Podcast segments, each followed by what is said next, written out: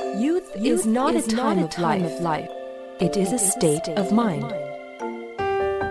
青春不是年华，而是心境。青春是生命的源泉，在不息的涌流。来聆听生活的箴言，走进双语美文的世界。来来 talk。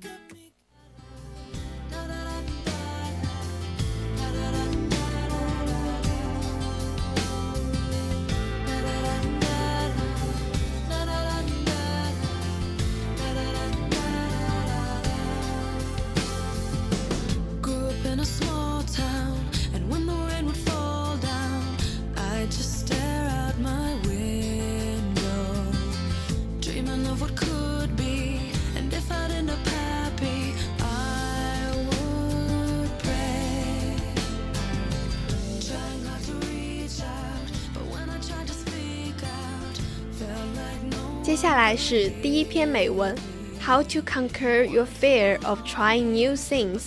永远不要惧怕尝试新事物。 Yes, trying new things is exciting and mind expanding and all that, but it can also be awkward and embarrassing. No one likes to wallow in their own inception. Unfortunately for beginners of all things everywhere, wallow in your own inception is invaluable if you want to learn French or take up kitting.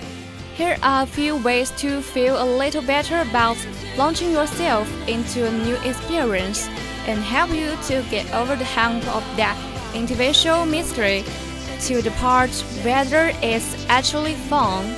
是的，尝试新事物是令人兴奋和开拓思维的，但它也可能是尴尬的。 没有人喜欢沉淀于自己的无能。不幸的是，对于任何地方的初学者来说，如果你想学习法语或者是编织，沉溺于自己的无能是不可避免的。这里有一些方法可以让你在开始一段新的经历时感觉良好，并帮助你克服最初的痛苦，进入真正的有趣阶段。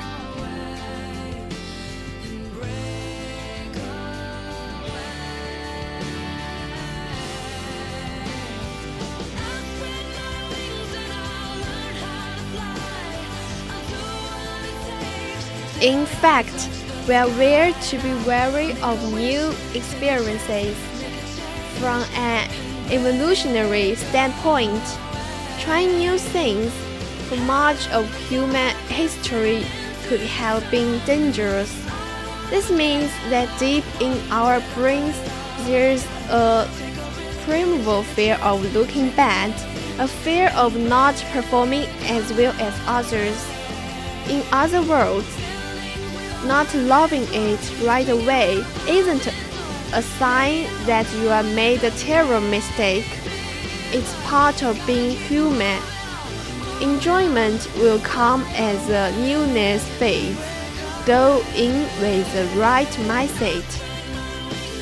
事实上，我们天生就对新事物保持警惕。从进化的角度来看， 在人类历史的大部分时间里，尝试新事物可能是危险的，因为这意味着在我们大脑的深处有一种对外表糟糕的原始恐惧，一种对表现不如他人的恐惧。换一句话说，就是不马上爱上他，并不意味着你犯了一个严重的错误，这是人类的一部分。当新鲜感褪去的时候，快乐就会到来。带着正确的心态去工作。 It's good to still have an end goal in mind. It can help, though, to think carefully about what that end goal should be, and to start with a beginner-friendly one. Maybe your new hobby is marathons, for example. Running one is under four hours is a goal. Sure, but getting in shape and meeting other runners are worthy outcomes too. Prepare before you start. Whatever you are trying, do a little prepare work beforehand. Can make your first time a lot less intimidating。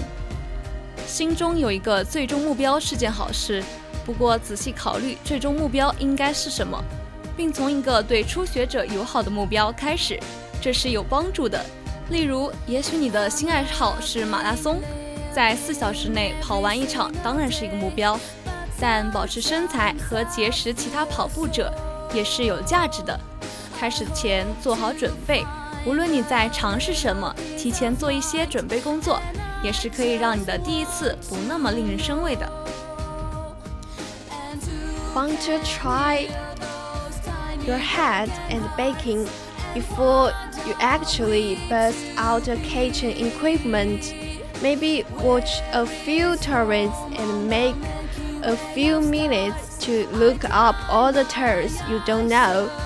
Taking up golf, it's fine to read a book on the spot before you head to the driving range. A baseline of knowledge will help you feel a little better the first time you try swimming a club. 想试试烘焙吗？在你真正使用厨房设备之前，也许可以看一些教程，花上几分钟查一下所有你知不知道的术语。拿起高尔夫球吗？在你去练习场之前，读一本关于这项运动的书是很好的。基本的知识会帮助你在第一次尝试挥舞球杆时感觉好一点。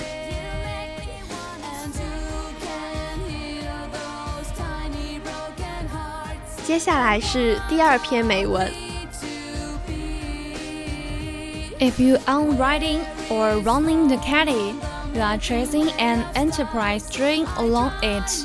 Brewers, cafes, and renotes dot the full length of trail. As do some surprises, do Limburger and Army Burton, who owns the Mount Newbold next to the Muter, has worked as a river guide fishing guide, bow maker, and small liar. 如果不是在凯蒂步道上骑行或跑步，那就是在沿途追逐梦想。民宿、啤酒厂、咖啡馆和葡萄酒庄遍布步道全线。这一路还有意外发现：德鲁格尔布尔是一名退路军人，经营着自己的自己的旅馆。他还是游河向导、钓鱼教练、造船匠和品酒师。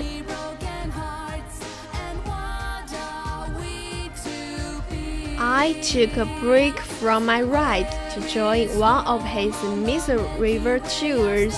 Being on the water provided an intimacy with the river that carried Lewis and Clark that I would have missed on the trail. Something of an ornithologist, too. Neberger pointed out pelicans, gains, and vultures. He nudged us toward a tree holding a nest. 我中断骑行，参加了一趟伦伯格尔导览的密苏里河之旅。乘船船长自己建造的小船在水上 荡漾，让我这条曾承载刘易斯和克拉克的河流亲密起来。那是若只在步道骑行便会错过的一种亲密感。伦伯格尔指给我们的鹈鹕、鹅和突兀，颇有几分鸟类学家的模样。他小心翼翼地带我们驶进一棵住有鸟巢的树。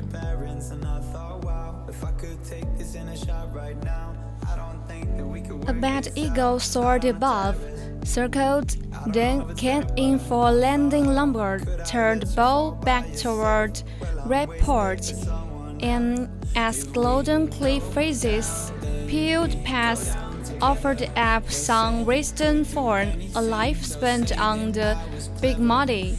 Never hang your fishing clothes next to your Tudor. 只见一只白头雕翩翩腾空盘旋，然后缓缓着陆。伦伯格尔掉头转向，向罗什伯特驶向去，掠过一片金黄的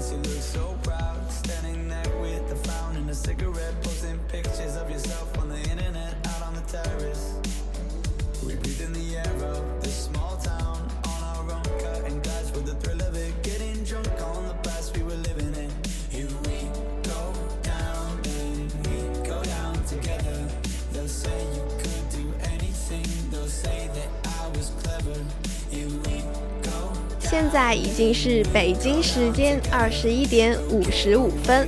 Our show is over now. We'll see you next Wednesday. 我是 Rella，我是 Cola，我们下期再见。